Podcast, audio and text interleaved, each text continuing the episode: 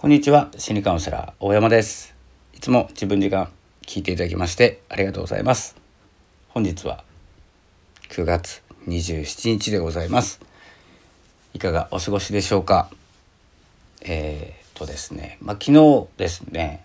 以前からお伝えしていた翡翠小太郎先生の作家のですね翡翠小太郎先生の手帳が届きました。24年ですね。2024の手帳ですね。幸せがずっと続く手帳。ハッピースパイラル2024翡翠小太郎ということで。これはですねあの毎年10月スタートの手帳なんですけれどもまあ日記というよりも手帳ですね。いろいろ書いてある手帳なんですけどえっ、と Amazon の方ではですねもう売り切れしていてあとは転売の方がですね4950円ぐらいでうんと5冊ぐらいかな出てたんですけれどもできればですね、えー、定価で買っていただきたくまあそんなね、まあ、定価は1800円ぐらいですか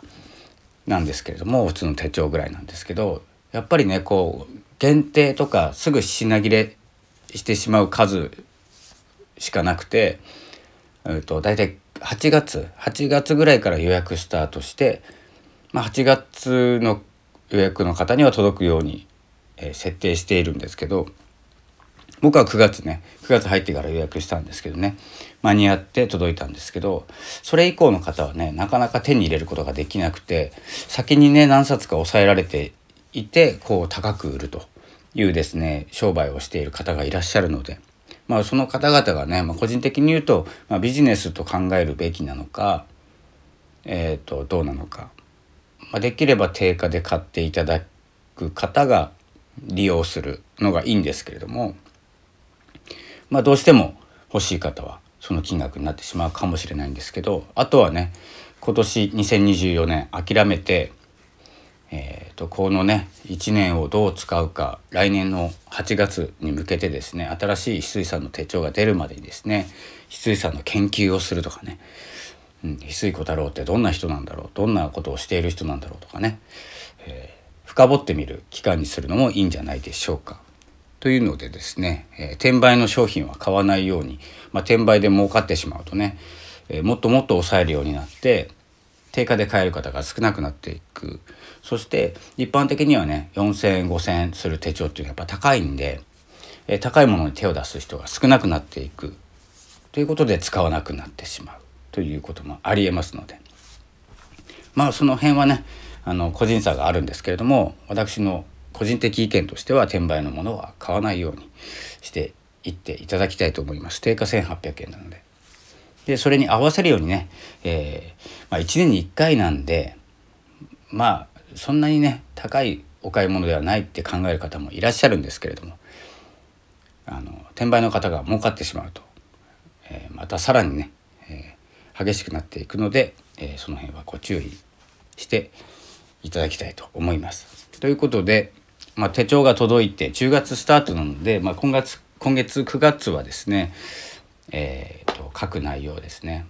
手帳に書いていく内容をちょっとですねあと23日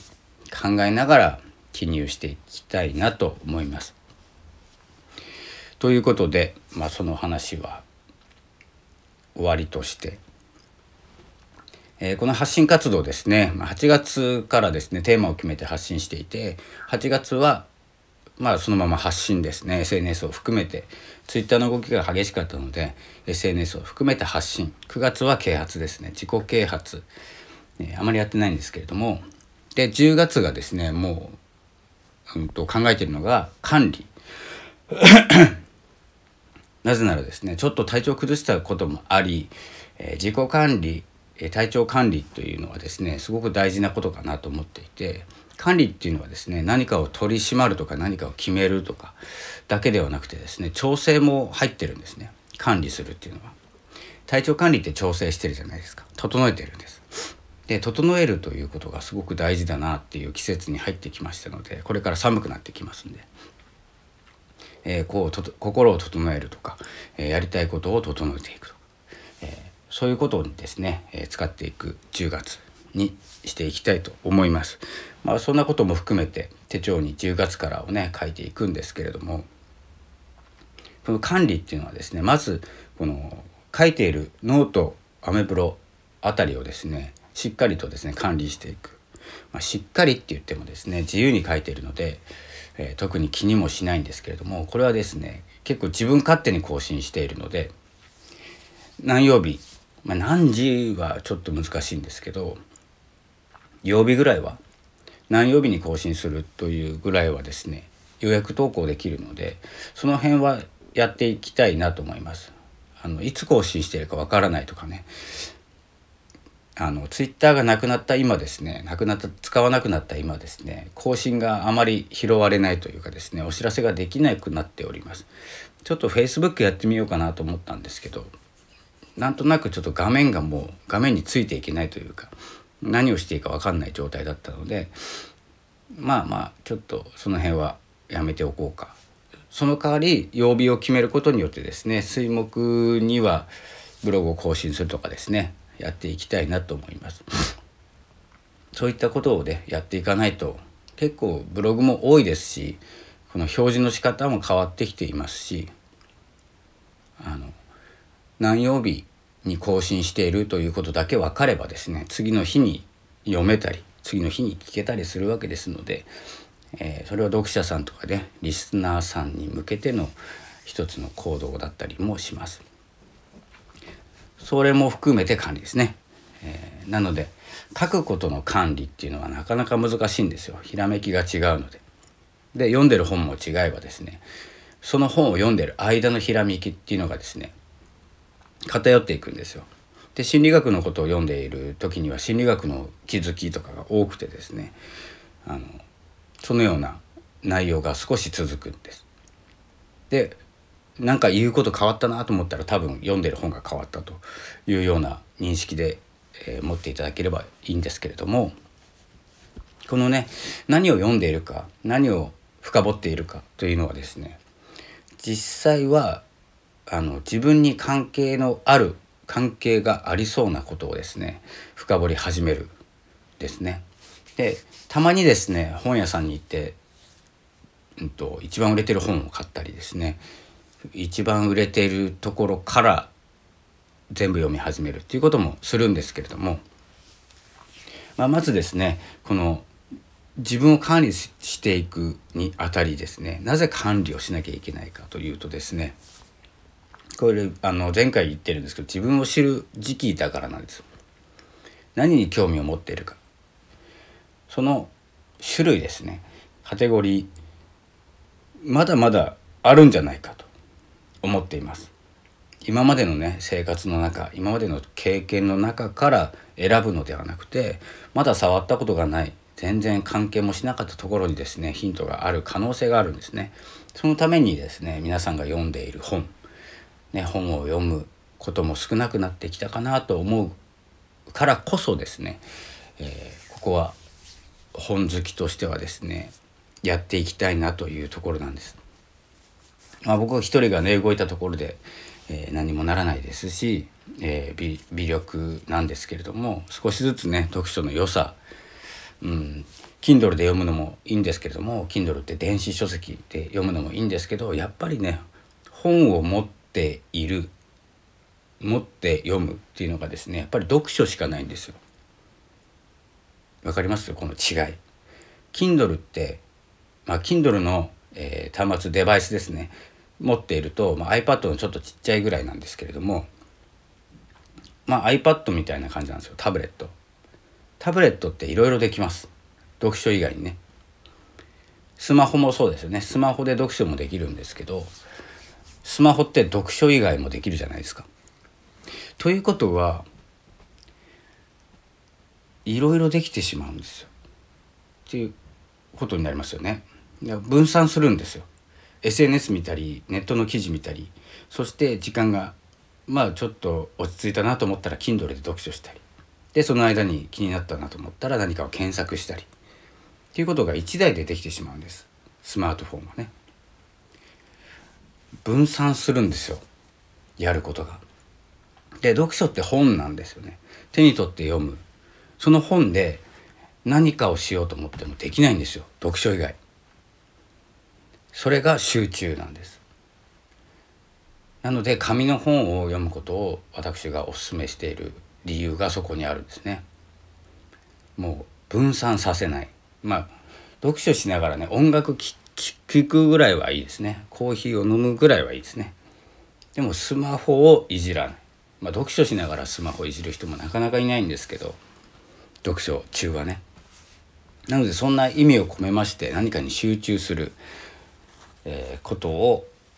やっていっていただきたい。まあネットパソコンを開くとねパソコンで一つのことしかできないってなるとなかなか不便ですので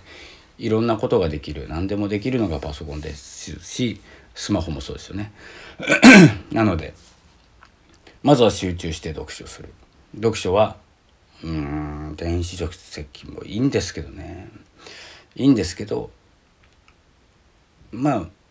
紙がいいかなって個人的に思います。でオーディオブックも、うん、おすすめしているんですけどほぼほぼ残らないですね。その時はいいです。結構単発な気づきでまあ単発な気づきを数多く拾って行動につなげるでもいいんですけれどもほぼほぼ残んないですね。なのであの読んでいる風ちょっと知っている風この本読んだことあるって簡単に言えるのがオーディオブックかなと思います。オーディオブックっていう名前でしたっけ？安いですよね1,000円ぐらいですよね1,000円ぐらいで読み放題じゃないですかね。まああの変わってなければ。でうんとアマゾンのね何でしたっけ？Kindle Kindle でしたっけ？Kindle じゃないですね。Kindle は電子書籍。オーディオブックオーディブルですね。オーディブルは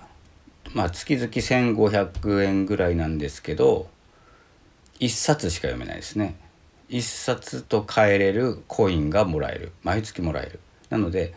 毎月1冊タダで読めるんですけど1500円かかってるんですよ。まあもちろん返品をするともう1冊読めます。交換っていう意味でね。ぼちぼち高いですよね。なぜかでもオーディオーディブルの方が利用者多いんですか？もしかしたら。なんかあるんでしょうね。僕はちょっと使い方がよくわからなくてその何て言うんですか？ここまで読んだとか何時間読んだとかっていう記録が好きでやっています。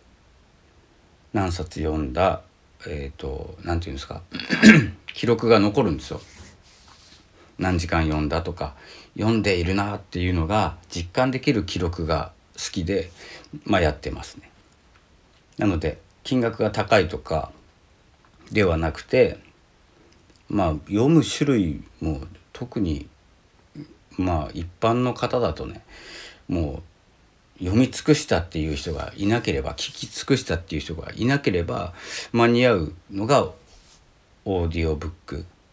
オーディオブックって名前ですね。なので暇な時とか暇な時っていうかねあの耳が空いてる時ですねゲームをしながらでもいいですし家事をしながらジョギングをしながらウォーキングをしながらまあ耳では読書している。っていうね音楽を聴くのと同じような感覚で読書ができるっていうのがね、えー、耳で聞く読書。耳でっていうよりも聞く読書ですね。まあ、そういうことをしながらね、まあ、それも集中はしてないので気になった言葉だけ残るっていう感じですね。なのでここは数で勝負するのがいいかなと思います、まあ、そんな感じでねあの管理していくことだったり、えー、自分がどこまで進んだのかっていうのは自分をねこ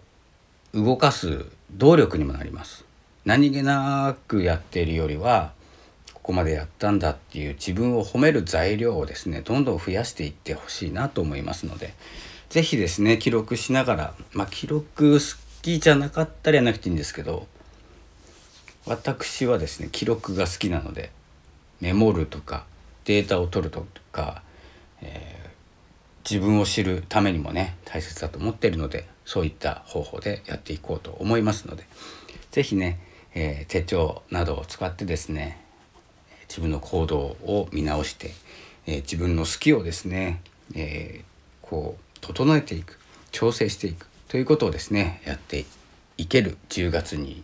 していきましょう。ちょっと早いですね。まだね。27ですか